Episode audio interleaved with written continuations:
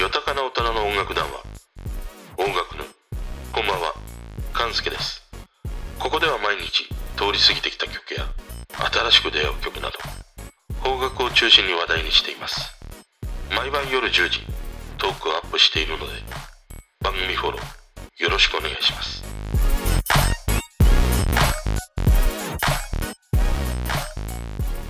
今日のトークを聞いたらもうね口笛が吹きたくなるというねそんな話をしていきたいなと思います。まあこの大人になるほど口笛はもう吹かなくなるよね。あの俺が青っ鼻垂らしていたねクソガキの時代というのはあの口笛よりもむしろ歯笛の方が主流でしたね。あのよりこう口笛よりもね高音が出る歯笛にはまってねよく吹いてたりしました。まあでもねほんとこの子供の頃というのは意味のないことに一生懸命でね、今考えると、むしろその、一途さとかね、無心さが良かったなと思いますね。まあ今はもうすっかりよどみ、濁りきったね、大人ですから。で、今日はね、なぜ口笛なのかというと、あの、ラジオトークのアプリの方でね、いただいたお便りがきっかけでした。上本大志さんからね、6通のお便りと、うまい棒の差し入れをね、いただきました。本当に。ありがとうございます。あの上本大志さんもラジオトークで配信されていて、トクトクトークというね、番組名で音楽の話とか、えーそういったものをね、ゲストの方を招いて対談されていたりするというね、ラジオです。あの、以前ね、聞かせていただいたので、あの、中村月子さんというね、えーシンガーソングライターになるのかな？彼女の話をきっかけに、俺もこの中村月子さん聞くようになりました。TikTok でね、彼女が、まあ、昭和の歌というのかな、そういうものを数々カバーしたものをね、上げてるんだけど、これがね、いいです、かなり。あの、例えばさ、川島英語のね、時代遅れとか、スターダストレビューの木蓮の涙、あと中島みゆきの悪女とかね、まあ、とにかく、おっさんをね、ブスブスと刺しまくるようなね、曲をカバーしてますね。中でもね、俺一番なんか印象に残ったのが、森重久彌の知床墓場だね。もうなんか妙な教習感に囲まれて身動きできないようなね、あの彼女の TikTok っていうのは全てモノクロでね、アップされてるんだけど、まあ歌う曲もそうだし、この昭和世代をね、もうなんかこの間さ、脱走してね、もうなんか大人数の警察の人をね、動員して捜索された、もう錦蛇のようにさ、なんかギュッギュギュッギュこう、鈍く締め付けるんだよね。もうそんなね、この曲に溢れているこの中村月子さんの TikTok はね、かなりいい感じでしたね。あの、興味がある方は、TikTok で中村月子っていう風にね、あの、中村は普通の中村ですね。月は星とかね、あの、ああいった月に子供の子で検索するとね、出てくるので、見てください。特にもう昭和生まれのね、世代はずっこりハマるんじゃないかなと思います。で、そういうようなね、中村月子さんのようなそういうシンガーのね、話もされている、あの、上本大志さんからね、お便りをいただいたんですけれども、えっ、とね、全部に対して答えていくと、もう朝まで生テレビ状態になってしまって、6時間とかね、そういうことになってしまうので、まず、いただいたね、お便りだけ、まず読ませていただきますね。1つ目が、80年代の幕開けの作品だと思います。歌詞もそうだしということですね。で、次がバブルの幕開け T シャツに口紅。ねえ。この曲は俺も大好きですね。で、カプチーノいいよね。友坂理恵の時代への憧れが伝わってきます。ジャズ。ということでね。これはね、何気にいい曲なんだよ。椎名林檎の作ったね、曲なんだけども。この椎名林檎と友坂理恵が歌うね、カプチーノ。色が全然違うというね、曲でしたね。で、4つ目がね、菅氏顔が日曜日21時からクラブハウスで自分の番組の解説番組をやっています。これはいいよ。クラブハウスが廃れようと番組が続く限りやるそうですという。なるほど。クラブハウスで菅氏顔がやってるのか。なかなか俺クラブハウス、あの、招待ね、最近していただいて、あの、聞くだけ聞いてみたんだけど、今一つなんかね、ずっこりはまらないというね、感じだったりしますね。なんかタイミングが合えば一度聞いてみたいなと思います。で、5通目がね、椎名林檎、口笛の演奏がいい。ということですね。で、最後、杉正道は好き。品があってシャイ。俺もね、杉正道は大好きです。ということでね、あの、これ一つ一つにね、答えていくとやっぱり大変なことになるので、このね、いただいたお便りの中で、妙にね、俺が気になったお便り。それがね、椎名林檎口笛の演奏がいいっていうお便りでした。あの、多分これは2月の10日にアップした友坂理恵椎名林檎カプチーノの歌声に原宿と新宿の違いを思い浮かべ女優に名曲が多い理由をぼんやりと考えてみて改めて読んでみると俺のね、トークタイトルは長い。もう、竜知種、お前の話はつまらん状態ですね、これ。本当に。で、椎名林檎で口笛といえば歌舞伎調の女王ですね。1998年2枚目のシングルですね。あの、この90年代後半って渋谷系に対抗して椎名林檎はね、自称新宿系と銘打ちね、リリースしてきた曲です。まあ、ちなみに彼女はね、埼玉生まれ、静岡、福岡育ちというね、ことですね。ねえ。で、この曲の感想でね、椎名林檎が口笛吹いてるんだけども、この時代の椎名林檎ってなんかちょっとこう、すれっからしっぽいというのかな？そういう感じがいいなというね。ただ当時はね、俺は椎名林檎あまりハマってなくてね、今になって椎名林檎にハマるというね、ことだったりはするんだけども。で、このね、今日はこのイントロやね、感想などに口笛が吹かれている曲。それがね、結構掘っていくと色々といい曲があるんだね。それを紹介していきたいと思います。まず口笛と言って思い出すのは何の曲ですか？ねえ。俺はね、素直に言うんだけども、まず真っ先にね、思い浮かんできたのは、実際にはね、吹いてないんだけど、長渕剛、ろくなもんじゃねえでしたね。ピーピーピー、ピーピーピー。この P ですね。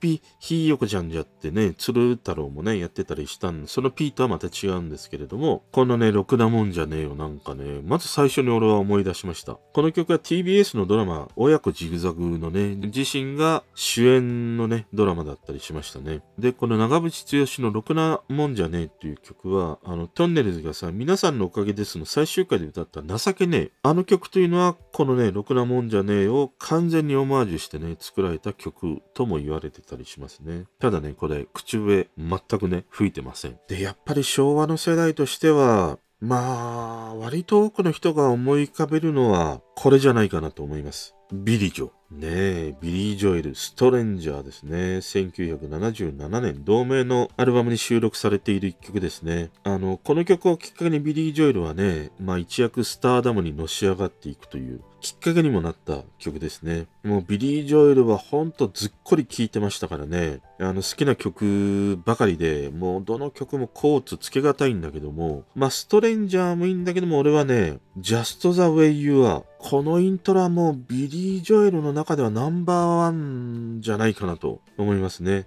ただ俺はやっぱりね、アップタウンガールとかね、あとはあの、ザ・ロンゲスト・タイムとかね、ちょっとこうテンポ感がある曲がね、好きだったりしますね。このストレンジャーはね、やっぱりまず思い出す一曲に挙げられるんじゃないでしょうか。そして、このね、僕のトークタイトルは、方角ぬですから。ね、いきなり洋楽なんですけれども。で、次はね、これも俺の中ではもう絶対に外せないというね、一曲ですね。たっつぁんです。山下達郎ですね。あの、先週の山村でもかかったんだけども、あの、先頃亡くなられたね、トランペット奏者、和原慎さんに、口笛で参加してもらった曲ですね。バラ色の人生、ラビアンローズですね。あの、和原慎さんといえば一番俺にとっての思い出は、もう何と言っても、俺は必殺仕事人だね。あの、中村モンドとかね、とかいうよりも俺は中条清の三味線糸とかね、三田村邦彦とか京本正樹とかね、光一平もいましたね。一時期よくね、見てました。で、このラビアンローズという曲は2008年にリリースされた山下達郎43枚目のシングル、ずっと一緒さのね、カップリング曲ですね。まあ以前からね、あのー、タッツさんとこの和原慎さんは、まあ一緒にね、やっていたりはしたんだけど、あの、和原さんが口笛が趣味だということをね、ずっと知ってて、タッツさんはどこかで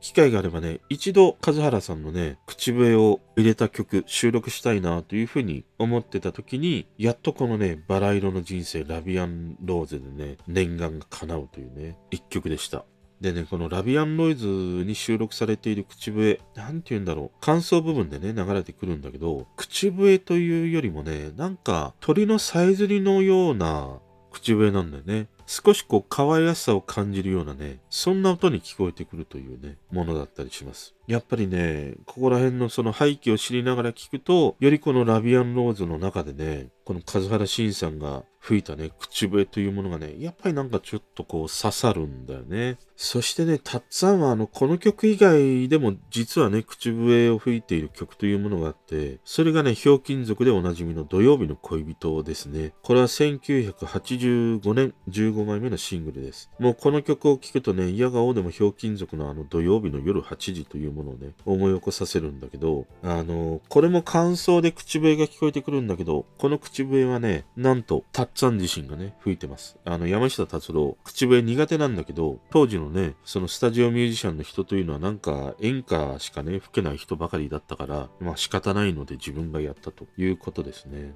で、他にもね、この口笛関係で話したい曲いっぱいあるんだけども、ちょっとね、また毎度毎度時間がなくなってきたので、サクッといきます。まずね、最近露出が増えてきた5人組のバンド、ノーベルブライト。あの代表曲が月見草という曲なんだけど、このバンドのボーカル、竹中雄大。彼はね、学生時代に口笛世界大会で2度もね、優勝経験があるということだったりしますね。これはすごいです。そしてね、口笛という意味ではね、印象に残っている曲があって、昨日のあの深夜のね、ライブ配信でもちょっと話題にしていたんだけども、K-POP のブラックピンク、彼女たちの曲で少し前なんだけど、2016年にホイッスルっていう曲があるんだけど、この曲はね、前編にわたって印象的に口笛の音が使われてるんだよね。ものすごくキャッチーに口笛の音が使われてるという意味では、なかなかない曲なんじゃないかなと思って印象に残る一曲だったりしました。そして最後だね。俺ね、口笛の印象といえば、